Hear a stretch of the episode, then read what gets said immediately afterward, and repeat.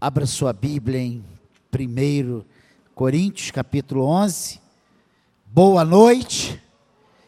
Eu trago uma breve palavra nessa noite. Então, se preparem para uma breve palavra. Algo muito importante. Abriu sua Bíblia, 1 Coríntios, capítulo 11. Deixa eu acender a luz. Versículo 24. Fique de pé no seu lugar. Você que está muito cansado, isso é para descansar suas pernas. 1 Coríntios 11, 24. Você achou aí na sua Bíblia? E tendo dado graças, o partiu e disse: isto é o meu corpo que é dado por vós. Fazei isto em memória de mim.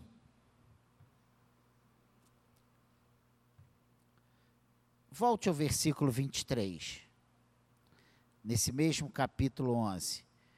Porque eu recebi do Senhor o que também vos entreguei, que o Senhor Jesus, na noite que foi, em que foi traído, tomou o pão e tendo dado graças, o partiu e disse: Isto é o meu corpo, que é dado por vós, fazer isto em memória de mim. Amém, igreja? Pode se sentar. Que o Senhor abençoe a leitura da Sua palavra. E a, uma palavra interessante nesse versículo 24, ele dá uma ordem: fazer isto em memória de mim. Porque comer pão, você come pão todo dia na sua casa, não come? Tem uns que estão de dieta, estão comendo batata doce. Outros estão comendo tapioca. Outros crepiocas, né? Mas a gente parte. Quantas vezes você já partiu o pão e comeu e não foi a Santa Ceia? Né? E não foi em memória do Senhor. Eu posso afirmar que o, os homens têm feito mau uso desta ordenança tão abençoada, né? Mas nós não temos desculpas de qualquer obscuriz, obscuriz, oi, fugiu obscuridade né, da Escritura. Não tem nada oculto, nada escondido, nada difícil de entender, nada que precise de uma, uma análise mais profunda teologicamente para saber o que está se falando nesse versículo 24. Nada se diz de um sacrifício em um altar, mas tudo é bem claro. A ceia, como a encontramos na Bíblia, é um culto de rememoração, testemunho e comunhão. Nada mais que isso. Não há, né, o que muitas pessoas dizem, uma transcendência, uma coisa mística. E tem crentes que só vão à igreja no primeiro domingo do mês. Porque se não participar da ceia, vai quebrar a perna na hora que. Não tem isso, gente. Pelo amor de Deus. Não é, eu não posso faltar porque é ceia. E falta todos os outros cultos do mês. Gente, então nós precisamos ter entendimento do que a palavra de Deus nos orienta. Nenhuma cerimônia pomposa é preparada, nem mesmo uma postura é prescrita, e sim meramente o providenciar do pão e do suco, tomar, quebrar, comer, beber, e nada mais que isso. A ação espiritual é prescrita de modo especial. A lembrança de nosso Senhor precisa estar ali, ou deixamos de celebrar a ceia. E é isso que nós precisamos entender. O que viemos fazer aqui hoje? Prestar culto a Deus, culto público. Esse culto precisa ser bom para quem? Para o Senhor. E nós vamos participar da ceia. E participar da ceia é o quê? Comer o pão e beber o cálice apenas? Não. É comer o pão e beber o cálice, entendendo. Por que fazemos isso? Em memória de quem fazemos isso? Há um propósito, há um porquê, há um significado.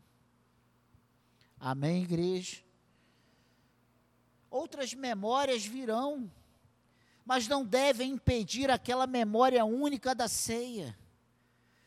As lembranças, né, e várias, podemos aqui enumerar várias. Podem ser naturais, permissíveis e proveitosas, mas devem ser mantidas em um lugar secundário.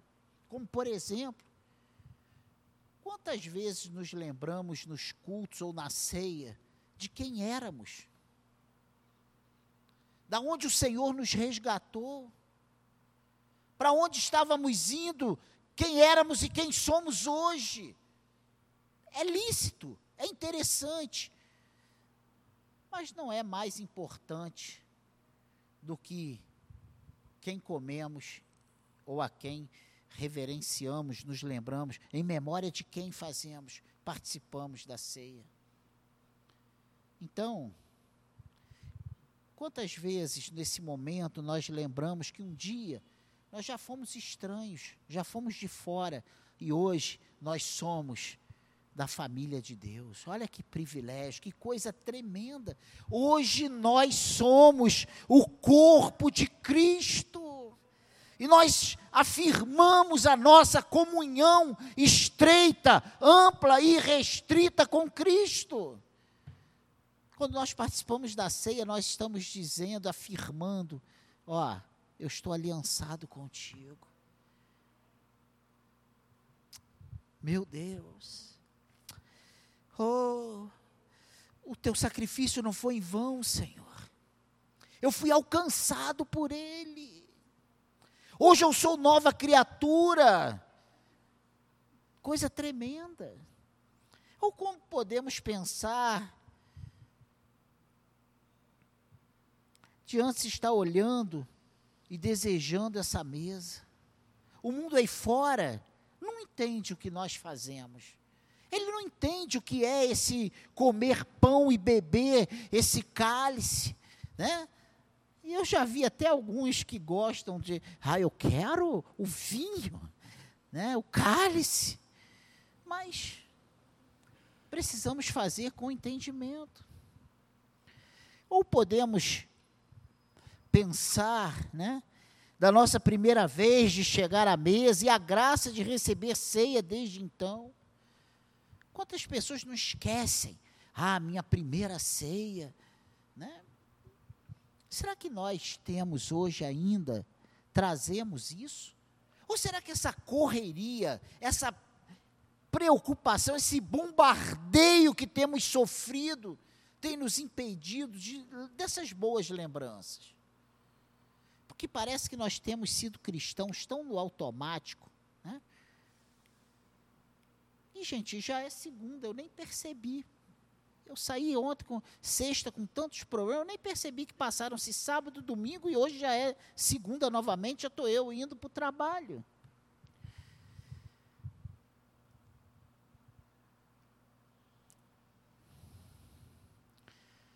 Não é ilícito pensar naqueles que um dia já estiveram junto conosco, né, participando dessa mesa, ou de alguns que hoje não podem estar por estarem internados, doentes, impossibilitados, ou de muitas pessoas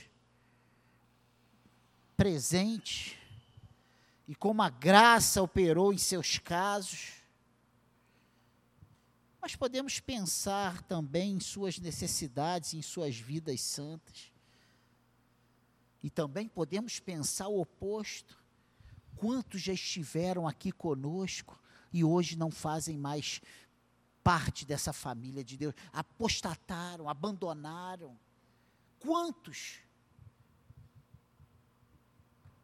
Quantos? Eu não sei se eu tenho. Eu estou ficando velho. Estou. E uma das comprovações disso é quando você começa a pensar há 20 anos atrás, né? Ah, naquela época que eu fazia um trabalho com adolescente, ah, que eu fazia trabalho com jovens. Quantas vezes isso passa na minha cabeça? Quantos jovens, quantos adolescentes que receberam as mesmas bases que os outros, e uns estão e outros não estão mais. Quantos dos adolescentes que hoje estão nas drogas, hoje estão presos, hoje estão na bebida, nos vícios, numa vida. Gente, eu tive uma notícia há pouco tempo, me deixou tão triste. Um adolescente que era uma bênção e foi preso há pouco tempo. Mas isso acontece. Mas isso não pode, sabe? Impedir ou tomar o lugar que é somente do Senhor em nossas vidas. Seja qual for a maneira em que essas memórias possam pressionar-nos, precisamos lembrar principalmente daquele em cuja honra a festa é ordenada. Meu Deus, nós estamos aqui nessa noite e daqui a pouco estaremos participando da ceia, nos sentando à mesa com o Senhor. Mas nós precisamos fazer isso em memória do Senhor.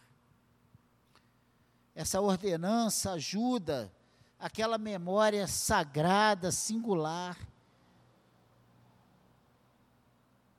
Meu Deus.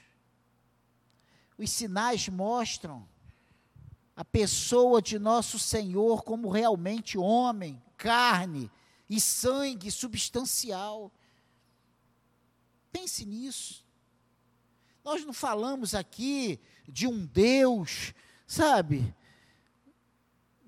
de uma transcendência.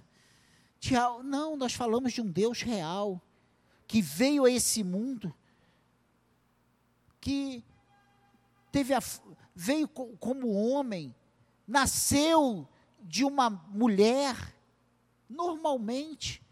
Só que ali ele tinha as duas naturezas, ele era 100% Deus e ele era 100% homem. Ele foi gerado no ventre de uma mulher, mas pelo Espírito Santo, sem coabitar com o homem. Olha que coisa tremenda. Ele deixou a sua glória e ele veio a essa terra, viver a nossa vida, morrer a nossa morte, para que hoje nós estivéssemos aqui reunidos na expectativa de vivermos a sua vida, porque o nosso redentor vive. Olha que coisa tremenda! Olha que coisa tremenda! Nós não estamos aqui cultuando um Deus morto, nós aqui cultuamos a um Deus vivo. Nós cultuamos ao Senhor vivo e colocados na mesa, Sua presença assinala a familiaridade de nosso querido Senhor conosco e nossa proximidade a Ele. Ele fala, né? Este é o meu corpo que é dado por vós. E lá na hora do cálice, ele disse: Esse cálice é o cálice da nova aliança no meu sangue. Olha que coisa maravilhosa. E ele diz: Fazei isto todas as vezes que o beberdes, em memória de mim. Este cálice é a nova aliança no meu sangue. Fazei isto todas as vezes que o beberdes. Não bebeu o cálice, mas bebeu o cálice em memória dele.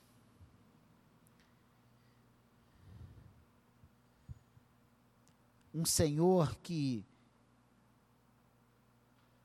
para os homens era esperado um Senhor político, mas que o seu propósito era um propósito espiritual.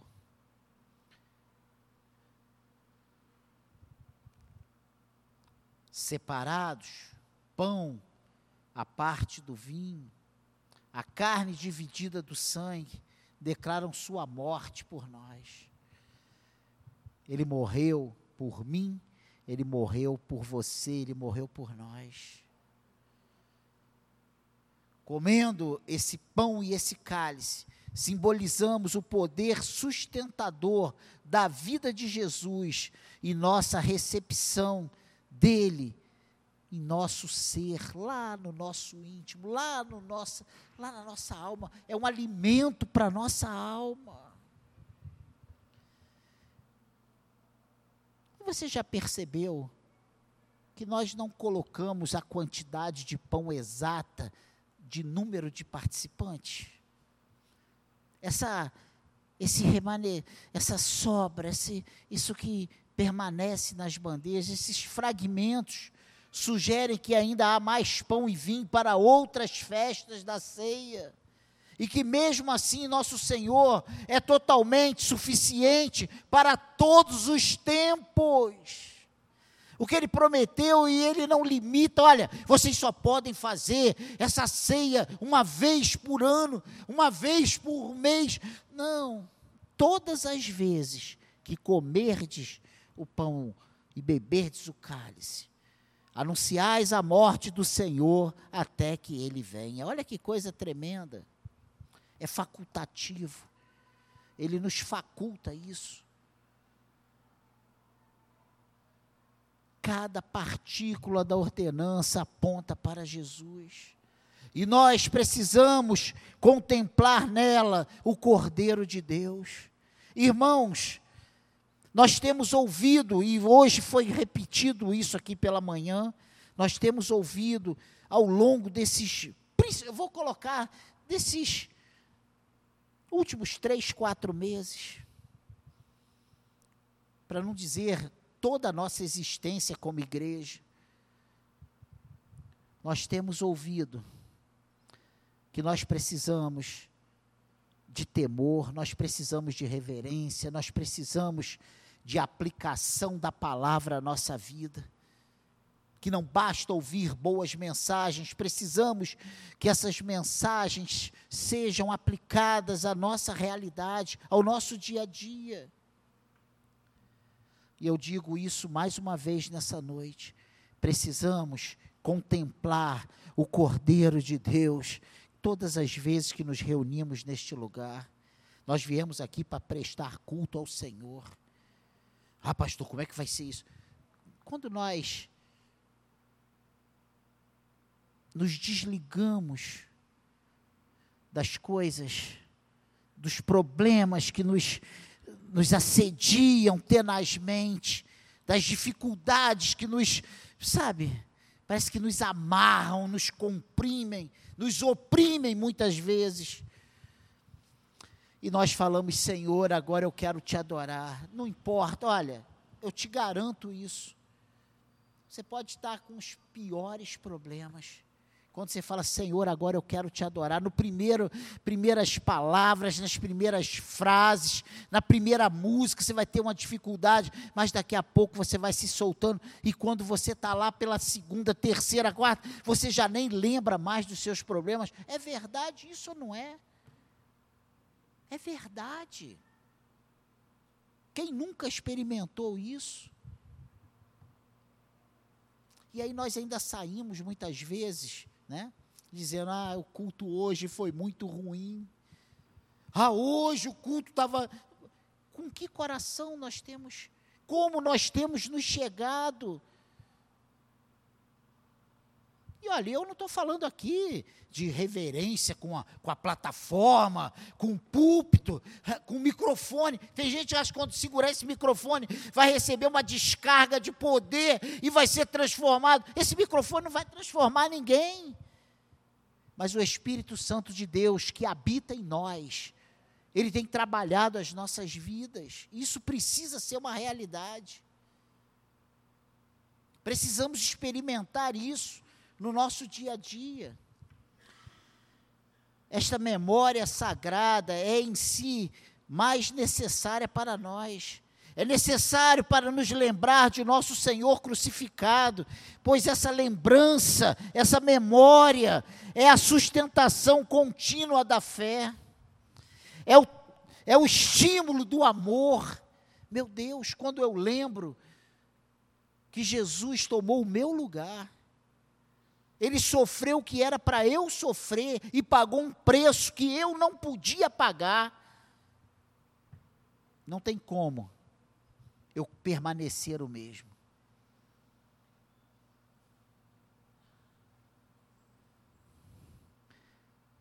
Meu Deus. E ele diz aqui: fazei isto em memória de mim. Porque quando nós fazemos isso, nos lembramos de nosso Senhor crucificado. Quando isso nos vem à memória, essa lembrança é a fonte da nossa esperança. Eu posso ter esperança, porque o meu redentor fez a obra completa ali na cruz por mim. E a morte não teve poder sobre ele, a cruz não segurou o nosso Senhor. Ele morreu, mas ao terceiro dia ele ressuscitou. Caramba! É uma chamada para se voltar do mundo, de si, de controvérsia, de trabalho, de nossos semelhantes, para o Senhor. E é isso que o Senhor deixou para nós.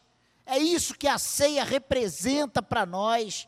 É uma chamada do Senhor dizendo: olha, vocês estão no mundo, mas vocês não são do mundo. Vocês estão aliançados, pactuados comigo, e é um pacto de sangue.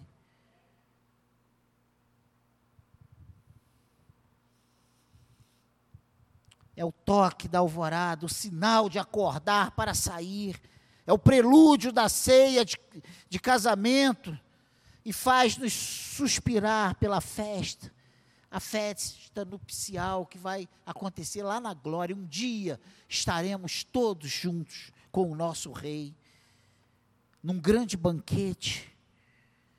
E é isso que ele fala para os seus discípulos na noite que foi traído: olha, depois dessa ceia aqui, eu só vou tomar dessa, do fruto da vide lá no meu reino. Só lá no meu reino que nós tornaremos a nos reunir para participar dessa ceia. Meu Deus, acima de todas as coisas, compete-nos conservar o nome de nosso Senhor gravado em nossos corações.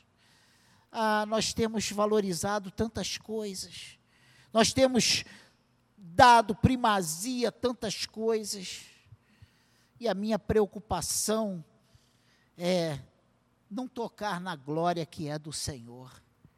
É que a nossa mente não seja cauterizada por tantos problemas, por tantas frustrações, por tantas decepções, por tantas aflições. Mas Jesus ele nos preveniu, olha, no mundo tereis aflições, mas tem de bom ânimo. Eu venci o mundo. E a ceia nos fala dessa vitória do nosso Senhor em relação a todas as demais coisas.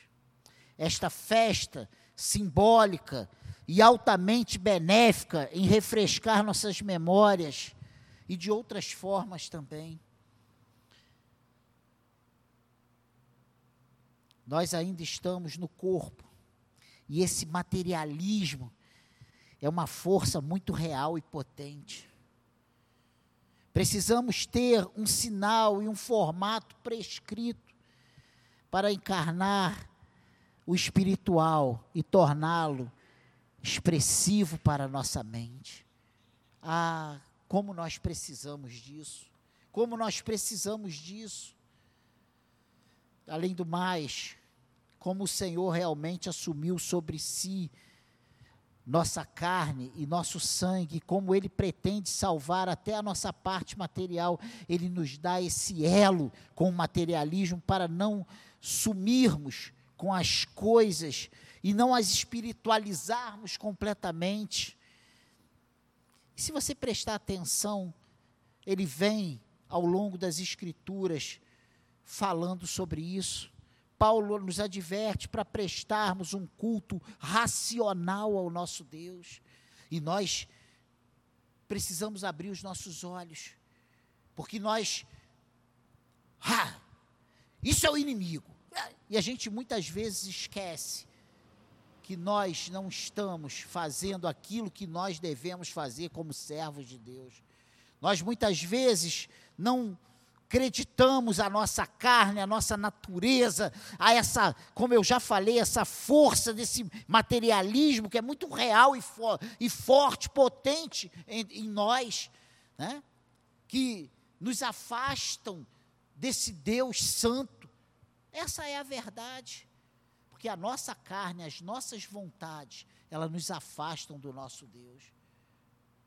Nós somos humanos, e a mente humana, ela tem uma facilidade tremenda de esquecer as grandes coisas que o Senhor fez por nós. Mas Jesus, ele sabendo disso, o que, que ele faz? Olha, eu vou deixar algo para todas as vezes que eles se reunirem e comerem o pão e, beber o, e beber o cálice, eles lembrarem que eu morri, que foi em memória de mim que eles estão fazendo isso, que eu dei o meu corpo e o meu sangue por eles mas eu vou voltar para buscá-los.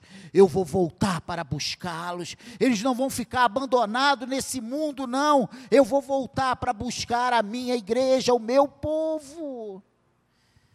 Amém, igreja? Ele sabia de nosso esquecimento. E ele designou essa festa, esse festival de amor e podemos estar certos de que Ele o abençoará para o fim designado. Há um propósito. Nós não participamos mensalmente, às vezes duas, às vezes três vezes na semana, no mês. Né? Já tem semana de. Nós não temos. Todo primeiro domingo do mês nós participamos pela manhã e à noite. E em outras ocasiões nós também participamos da ceia. Não há nenhum pecado nisso nós fazemos isso e há um fim proveitoso. Há um porquê que Deus deixou, Jesus deixou isso para a sua igreja. A experiência tem frequentemente provado seu valor eminente. Enquanto revivendo as memórias dos santos tem sido também selado pelo Espírito Santo,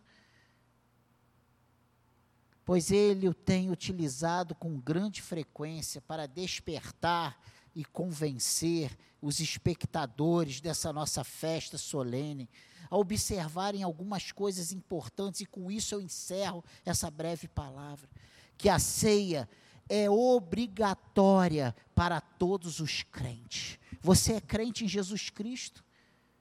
É, precisamos, é obrigatório para nós, crentes, participarmos da ceia do Senhor, comungarmos, nos alimentarmos do pão e do cálice.